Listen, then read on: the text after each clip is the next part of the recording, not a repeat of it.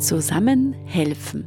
Das Info-Update für freiwillig Engagierte im Bereich Flucht und Integration. Hallo und herzlich willkommen zum Zusammenhelfen Podcast. Ihr hört heute die Folge 30. Mein Name ist Anja Baum und ich freue mich sehr über meine heutigen Gäste. Die Barbara und die Elisabeth von der Ukraine-Hilfe Adelwang sind heute bei mir. Schön, dass ihr da seid. Könntet ihr euch bitte gleich mal kurz vorstellen? Ja, hallo, danke Anja für die Einladung.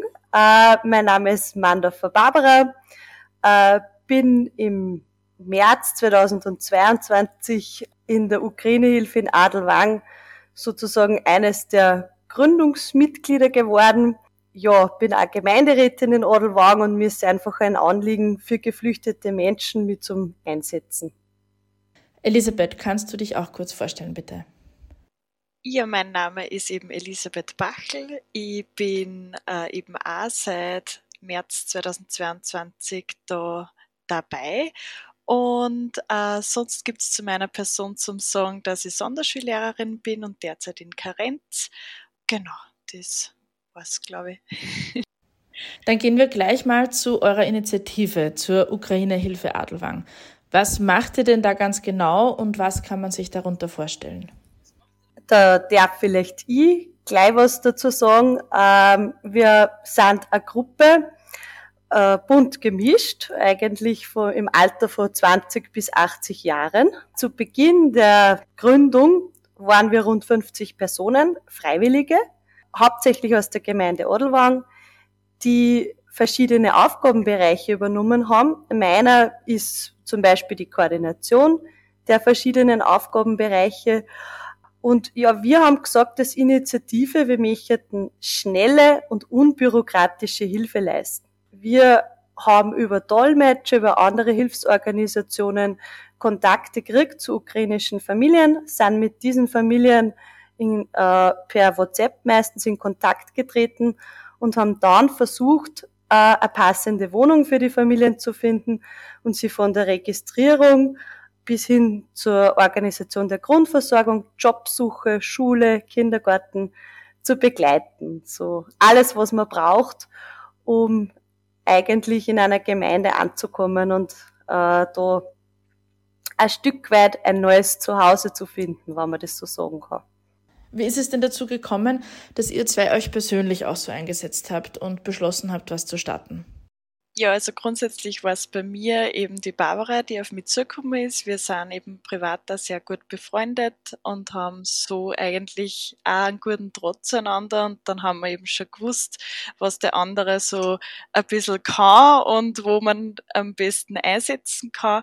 Und genau, die Barbara ist eben auf mich zugekommen und hat mich gefragt, ob ich da eben auch Familie im Konkreten begleiten möchte, dass ich Einkaufsdienste, Fahrdienste oder was einfach da auch auf einen zukommt, ob ich das übernehmen möchte. Und das war dann, glaube ich, die erste Familie, die angekommen ist, die ich dann quasi äh, übernommen habe, unter Anführungszeichen, genau. Barbara, zu dir noch kurz. Äh, wenn ich das richtig verstanden habe, dann wart ihr ja beide an dem Thema vorher gar nicht so dran. Also war es wirklich die akute Lage und dann habt ihr gesagt, okay, wir schreiten zur Tat. Ja, wir haben äh, in Odelwang ganz eine lebendige ähm, eigentlich Gemeinde, die sich schon immer für Geflüchtete eingesetzt hat. Und da waren schon sehr viele Familien, die sich 2015 für Syrer, Menschen aus dem Irak ähm, wirklich engagiert haben. Und äh, ja, ich denke, okay, jetzt wieder an die Gruppe heranzugehen, die eh schon so engagiert ist und zum sagen, ma, da sind jetzt ukrainische Menschen, könntet ihr für die auch was machen, das ist einfach zu viel. Also wir haben einfach gesehen, okay, wann, dann müssen wir, müssen wir das aufteilen. Und wir sind eine große Gemeinde, oder wann hat 2000 Einwohner, es muss doch machbar sein, dass wir da auch eine weitere Initiative gründen.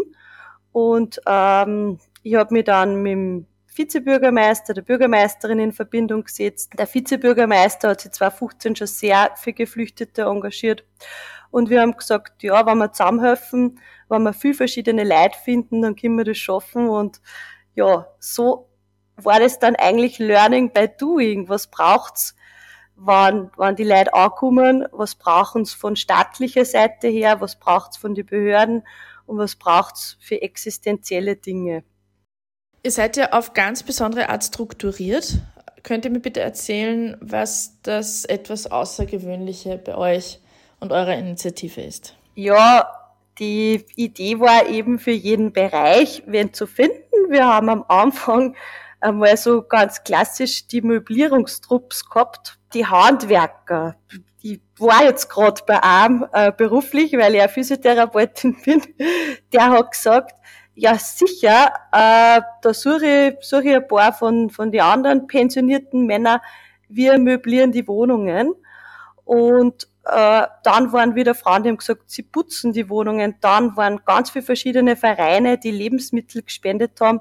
Und so war einmal die Wohnung bereit. Dann hat es Leute gegeben, die für die Registrierung zuständig waren. Ähm, dann hat es Leute gegeben, die gleich einmal geschaut haben, äh, Deutschkurse, was ganz wichtig ist. Und was uns sicher auszeichnet, und da bin ich eben sehr froh, dass es Leute gibt wie die Elisabeth, äh, das ist dieses Buddy-System. Es gibt für jede Familie wen, der sozusagen zusätzliche Ansprechperson ist, wo mit allen Anliegen äh, man hingehen kann. Und ja, da darf ich jetzt an die Elisabeth weitergeben, was du zu der Buddy-Aufgabe sagst. Genau, also eben äh, wie vorher schon gesagt, die Barbara ist an mich herangetreten, ob ich eben quasi der Buddy für eine Familie sein möchte. Und ich habe mir dann gedacht, ja passt, äh, mache ich, weil für mich war es eh generell die Frage, was kann ich tun für das Problem, was da jetzt einfach auf uns eintrifft. Und wir haben irgendwie, waren alle einfach überfordert mit dem Ganzen und da war das eigentlich eine gute Möglichkeit für mich auch, mich einzubringen und einfach zu schauen, okay, das kann ich, das ist im Bereich meines Möglichen, das möchte ich tun. Und genau, wir haben dann eben die Familie kennengelernt, gemeinsam und Barbara, die war da eh generell überall, glaube ich, oder ist überall involviert und hat das auch alles koordiniert und geschaut, dass das auch gut begleitet wird, auch nur mal von Seite, also dass auch wir Buddies gut begleitet sind. Und das Hauptding war am Anfang einmal, dass wir die Einkäufe für die Familie eben erledigt haben und da einmal geschaut haben, dass gut versorgt sind. Dann eben in weiterer Folge, also es war in der Familie auch äh, zehnjähriger Bursche, der da mitgeflüchtet ist, genau, dass der dann auch gleich einmal gut versorgt ist von Seiten der Schule. Da habe ich es dann auch eben mitbegleitet am ersten Schultag. Genau, dass das einfach gut rennt, dass jeder ein bisschen weiß, auch von Seiten Schule, Gemeinde, wer sind die Leute und an wen kann ich mich wenden. Und es war dann eben auch so, dass ich auch viel Kontakt mit der Klassenlehrerin zu Beginn gehabt habe, einfach auch, um da das gut zu übergeben. Und dann hat sich das eigentlich relativ schnell gut ergeben, dass wir dann gar nicht mehr so braucht haben. Ich glaube, das Geheimnis ist in einer Gemeinde wie Odelwang, dass wir wissen, wer hat welche Begabungen für die Bürger und wer passt auch zu welcher Familie. Das ist so das, äh, was, was dann vieles leichter macht, weil man weiß ja, äh, das könnte gut funktionieren, äh, die Badis mit der Familie und das, das läuft dann von selber und so war es dann auch. Also es hat sich vieles dann äh, nimmer ist nicht mehr zu uns direkt gelaufen, sondern hat sich dann einfach verselbstständigt, wo man gemerkt hat, okay, die Leute werden super begleitet. Das ist, glaube ich, jetzt auch nicht ganz das Geheimnis von Adelwang, sondern das muss man, glaube ich, ganz klar eben auch den Personen zusprechen, wie zum Beispiel eben der Barbara, die sich da voll eingesetzt hat und die einfach auch ihre Rolle in der Gemeinde eingesetzt hat für das, dass sie eben da vorankommt. Und das war, glaube ich, schon eine gute Sache, das da auf die Füße gestellt haben oder wir haben. Danke. Super, was euch da gelungen ist. Noch ein bisschen provokant gefragt. Euer Beispiel widerspricht ja den Vorurteilen, die es manchmal gibt, dass es besonders im ländlichen Bereich vielleicht schwieriger ist für geflüchtete Menschen, dort anzukommen und anzudocken. Bei euch war diese kleinere ländliche Struktur ja eigentlich ein Vorteil, wenn ich das richtig verstehe.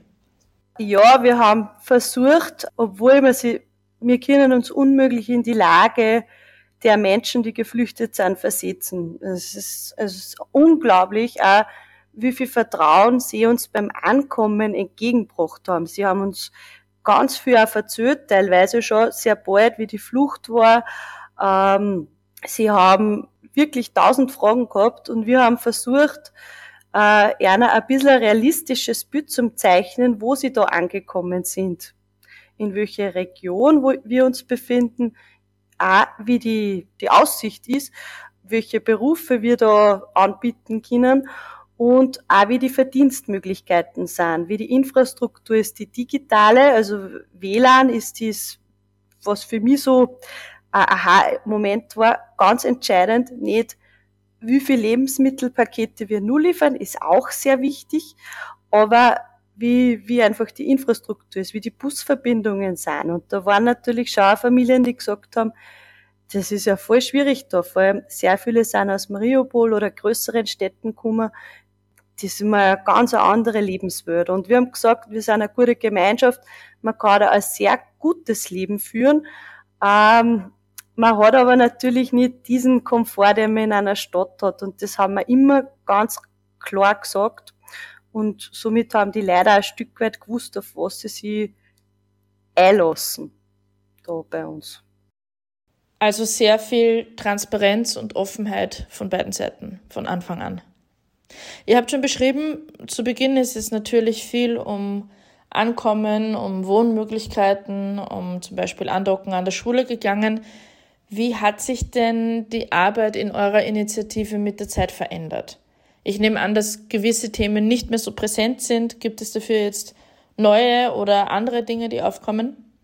Ja, grundsätzlich ist der, der Bedarf, der, den jetzt an mich als Buddy zubekommt, eigentlich viel weniger geworden. Das ist auch das, wo ich mir wo ich mir ich eben selber immer so schwer tue, weil man hat ja nicht mit Marionetten zu tun, sondern trotzdem auch mit Menschen, die was erlebt haben, die äh, in der Ukraine ein gutes Leben zum Teil geführt haben, die einfach da jetzt da angewiesen sind auf Hilfe, die sie irrsinnig schwer dann zum Teil mit der Annahme von Hilfe und da da immer wieder das Feingefühl zu haben, okay, was brauchen sie, was kann ich geben, was ist jetzt wichtig? Und jetzt fällt mir einfach auf, dass oft, wenn, wenn ich länger nichts von der Familie gehört habe und ich frage dann nach, dass dann wieder voll viel, voll viel Themen auf mich einprallen, wo ich mir eigentlich gedacht habe, es war ja alles okay, weil es hat sich ja keiner gemeldet und dann muss ich mich aber auch wieder daran erinnern, wie schwierig das eigentlich ist, überhaupt um Hilfe zu bitten und dass ich mich halt dann einfach auch wieder öfter melden muss und immer wieder einfach nachfragen muss und schauen, weil es gibt immer irgendwas. So ehrlich muss man einfach sein.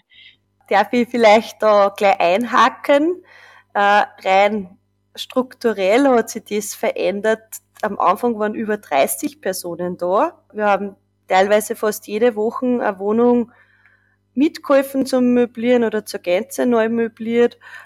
Das waren an die zehn Familien und jetzt äh, sind unter Anführungszeichen nur mehr äh, 20 Personen da, die schon alle einen, einen Weg gefunden haben, wo geht's hin, was eine Familie zum Beispiel hat gesagt, äh, Deutsch lernen ist für uns jetzt einmal das Allerwichtigste.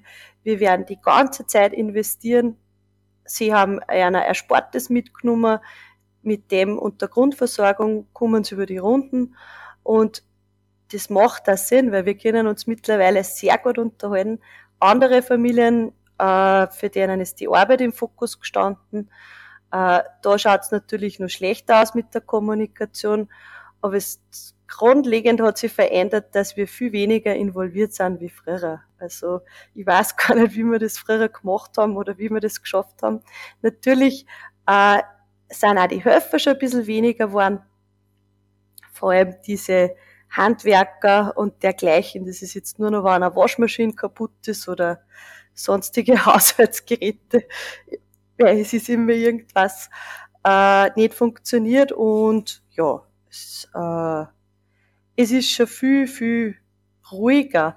Und was, man jetzt, was sich auch verändert hat, ist, äh, dass wir schon oft überlegen, okay, wo ist jetzt nur sinnvoll anrufen für die, für die Menschen und wo können sie eigentlich schon selber anrufen. Weil es ist voll nett, wenn wir ständig in Kontakt sind, aber die Hilfe zur Selbsthilfe sollte ja eigentlich im Vordergrund stehen. Und äh, da ist manchmal, dass halt wer fragt, kannst du mir diesen Arzttermin ausmachen? Und ich dann einfach sagen muss, na, das kann ich jetzt nicht. Du kannst das eigentlich selber. Und äh, das ist hart, aber das hat sich sicher auch ein Stück weit verändert. Dieses Mittragen, was wir am Anfang noch gemacht haben, wirklich für alle Sachen aufkommen, das können wir auch nicht mehr von unseren Ressourcen her und ist auch teilweise gar nicht mehr notwendig. Genau. Ja, das ist auch etwas, was wir tatsächlich immer wieder mitbekommen, äh, von Austauschtreffen zum Beispiel, dass das Rauslösen aus dieser doch sehr intensiven Betreuung gerade am Anfang wiederholt Thema ist für beide Seiten. Äh, auch für Quartiersgeberinnen ist das oft eine große Herausforderung. Also das ist etwas, was auch euch und eure Initiative sehr beschäftigt. Ja, die Quartiersgeberinnen, Quartiersgeber, die, glaube ich, äh, kompensieren jetzt schon sehr viel von der Arbeit, die wir am Anfang versucht haben zu machen. Das ist auch so eine Veränderung, wo äh, ich unsere Aufgabe sehe, einfach bei den Quartiersgeber auch noch nachfragen, wie, wie geht's euch? Äh, ist eh noch alles okay, weil die fühlen sich natürlich auch sehr verantwortlich. Die haben einmal Ja gesagt und die einfach dann nicht mit den Themen alleine lassen, äh, weil die machen irrsinnig viel und genau, habe ich jetzt noch gar nicht so erwähnt. Das ist mir nur wichtig, das zu sagen. Jetzt habt ihr ja schon einige Erfahrungen gemacht von der sehr stressigen Anfangszeit zu der Situation jetzt, die sich auch schon ein bisschen verselbstständigt hat. Was waren denn besonders schöne Momente oder Situationen, aus denen man selber auch wieder Kraft ziehen kann für stressige Zeiten? Ja, einfach eh die Dankbarkeit. Also das muss ich schon sagen, das ist irrsinnig ähm, gerade die Familie, für die ich da zuständig bin, die sind einfach sehr, sehr offen, sehr dankbar. Und ich habe auch letztens gerade wieder mit, äh, mit der Quartiersgeberin von der Familie eben geredet, wo es ganz am Anfang hingekommen sind, wo einfach auch nach wie vor kleine Aufmerksamkeiten ähm, geschenkt werden und irgendwie da geschaut wird und das Zeichen einfach gesetzt wird, okay, hey, danke, ah, jetzt nur danke, weil es einfach da war. Und das sind einfach dann schon wieder die schönen, die schönen Momente. Ja. Wir haben äh, in Adelwagen einen neuen Theater- und Kulturverein.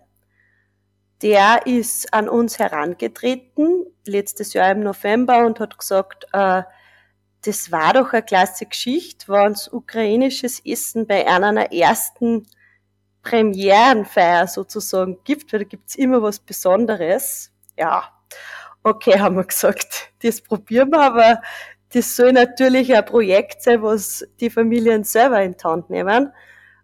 Und das war dann auch so. Also die Familien haben sich untereinander selber organisiert, haben Borscht, Varienike, kann es noch immer nicht gescheit aussprechen.